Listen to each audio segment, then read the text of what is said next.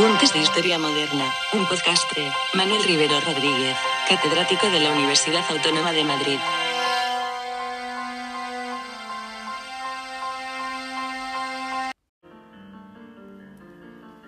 El siglo XVII, un siglo de oro, de hierro y de hielo. A finales del siglo XVII, John White, que fuera secretario del filósofo John Locke, pintó diversas acuarelas que incluyó en un álbum titulado Drawings of Inhabitants of Several Worlds, que hoy se conserva en la Biblioteca Británica. El volumen contiene una serie de acuarelas de los progresos de la colonización británica en Norteamérica, como proceso de civilización. Los indígenas, vestidos con indumentaria europea, aparecen en este álbum como la mejor credencial que podía mostrarse sobre las bondades del proceso colonial. Paz, integración, amistad y aceptación de las normas europeas daban a entender la apertura de un nuevo mundo, igualitario y feliz para los británicos que desearan asentarse en una nueva Europa libres de los problemas que aquejaban al viejo mundo, donde encontrarían habitantes felices que vivían con su inocencia primitiva, pero también adoptando las costumbres europeas. Así, estas acuarelas mostraban una tierra en la que había libertad de conciencia y paz. El optimismo que acompaña el manuscrito y los vivos colores de las acuarelas lleno de fe en el progreso y la apertura hacia unos nuevos mundos, entronca con una tradición de la que el patrón del acuarelista fue promotor, la idea de progreso. Una idea que se mantuvo en el canon europeo hasta el final de la Segunda Guerra Mundial. Dentro de ese canon me parece pertinente recordar a Maurice Ashley, que publicó en 1969 un manual en Prager, The Golden Century, dedicado exclusivamente al siglo XVII, en el cual hizo un recorrido que comenzaba en el año 1598 y terminaba en 1714, desde la paz de Vervins hasta la paz de Utrecht, definiendo el periodo por características muy destacadas que marcaban los parámetros de la modernidad. Una edad de oro que se desenvolvía en diversos planos y aspectos. En lo político se observaba la cohesión de las monarquías y las repúblicas sobre los principios de gobernabilidad del Estado. Se generalizaba la expansión ultramarina a todas las naciones de Europa que ya no era privativa de las monarquías ibéricas, iniciándose el dominio europeo del mundo. En lo económico, porque se percibía un crecimiento continuo pese a episódicas crisis, como muestra el desarrollo del comercio, la industria y la colonización de nuevas tierras, incentivada por el consumo de azúcar, bebidas excitantes o tabaco. En lo social se registra un mayor grado de emancipación individual y de debilitamiento del feudalismo. El siglo comenzó con una gran guerra de religión que fue la última. Después de ella, la secularización de las sociedades europeas permitió no solo una mayor tolerancia, sino también paz y prosperidad. Finalmente, en los ámbitos intelectual y artístico, este clima secular favoreció el desarrollo del pensamiento científico moderno. La nueva ciencia, cuyos representantes fueron Galileo, Kepler o Newton, en filosofía, Descartes, Leibniz o Locke, en literatura, Cervantes, Lope de Vega, Shakespeare, Molière, etc. En el siglo se crearon los referentes culturales e intelectuales del canon europeo. Theodor Raab distinguió en su reseña de este libro una forma de hacer historia que era la propia de un tiempo que ya era historia a la altura de los años 70 del siglo XX. Una historia eurocentrista y elitista.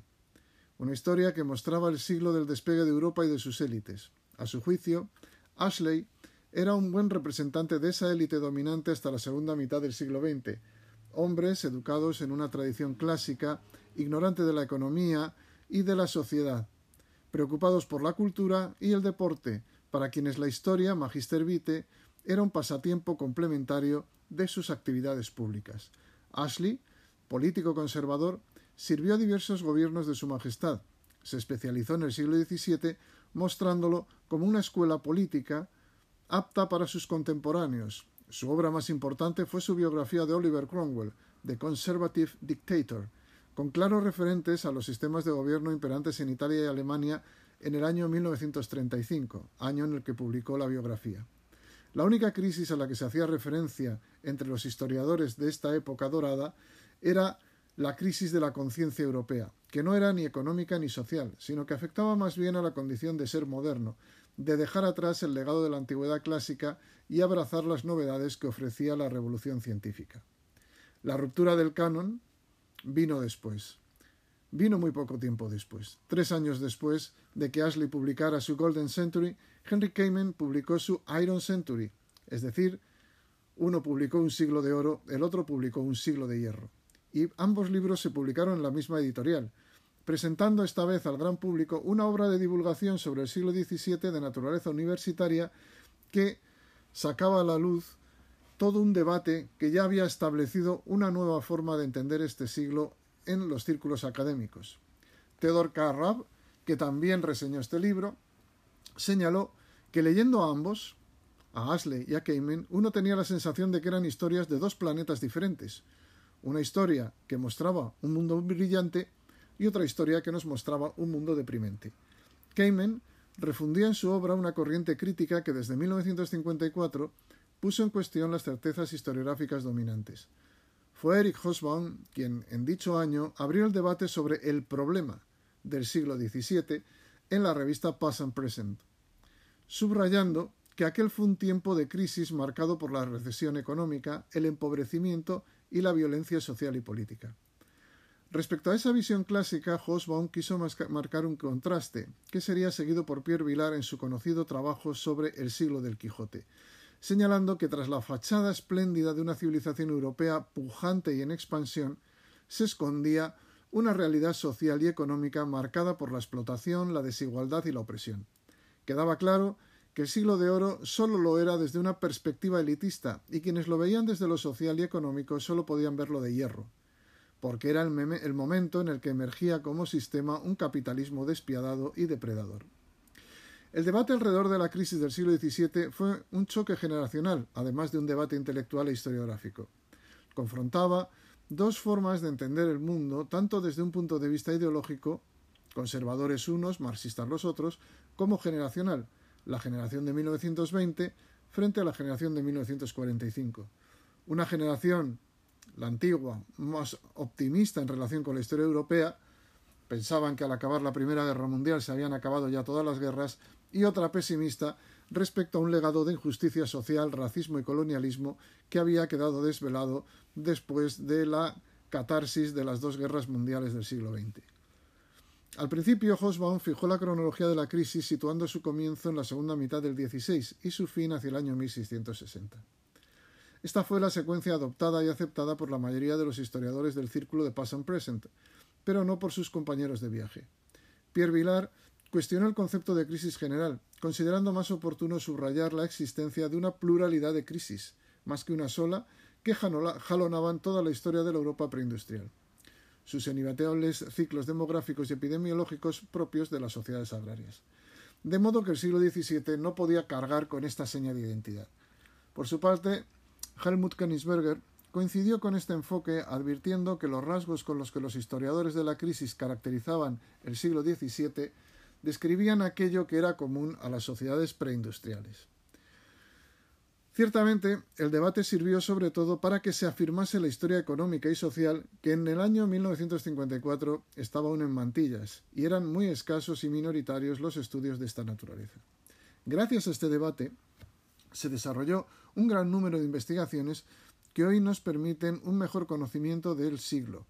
Los estudios comparativos y las series de datos han podido relativizar la idea de una crisis general, aproximarnos mejor a ese tiempo y contemplarlo no en el trazo grueso, sino con todos sus matices, pese a que ahora persista en la cultura y la imaginación popular la imagen de un tiempo tenebroso y difícil. En los últimos años se ha ido conformando una nueva visión que ha trascendido a la síntesis entre las dos posiciones. Buena muestra de ello sería la obra de Geoffrey Parker, El siglo maldito, una voluminosa síntesis que aborda no solo el espacio europeo, sino también otros continentes, con particular atención a China. Esta sería una historia global del siglo XVII cuya crisis trasciende lo exclusivamente europeo y por tanto las raíces marxistas del concepto y del análisis. Obviamente en esta perspectiva global, si las naciones europeas, China, el Imperio Otomano o el Congo atravesaban serias dificultades, esto se debía a una causa que escapaba a las capacidades individuales y de civilización de cada lugar del mundo. La crisis era indiferente al sistema social, al sistema político o al sistema económico. era una crisis global que afectaba a todas las formas de, eh, de vida y de convivencia existentes en ese marco cronológico. Y esta crisis nacía de lo que parecía más obvio, el cambio climático. De hecho, Parker se remitía a una pequeña edad de hielo que se cernió sobre el mundo entre 1598 y 1714, relacionada con las manchas solares y el ciclo regular de la actividad del Sol, que aumenta o disminuye en periodos de unos 10 o 12 años. Los astrónomos atribuyen las características periódicas de las manchas solares a la acción de una dinamo solar en la que la convección y la rotación de la superficie interactúan alterando el ciclo solar normal. Hay evidencias de que la rotación solar ha variado significativamente en el tiempo histórico, desde que se tienen registros. Asimismo, los estudios realizados al respecto sugieren una posible relación entre la actividad solar y el clima terrestre. La variación de producción de radiación solar, la constante solar, tendría efecto en el clima. Su reducción conduciría, el mínimo, a un enfriamiento y su aumento a un calentamiento. La prolongada ausencia de manchas solares entre 1645 y 1715 fue estudiada por Maunder, destacando la pequeña glaciación que se produjo durante esos años. Los estudios sobre el mínimo de Maunder han llevado a concluir que las escasas manchas solares que se observan durante el siglo XVII supusieron bajas temperaturas, un cambio climático que explica las pérdidas de cosechas, la desaparición de especies y las dificultades que los habitantes de la Tierra en su conjunto sufrieron para adaptarse a un medio hostil. No obstante, nos parece demasiado reduccionista y mecánico explicarlo todo con el cambio climático en el periodo álgido del mínimo de Maunder, floreció el comercio, la industria y crecieron las poblaciones.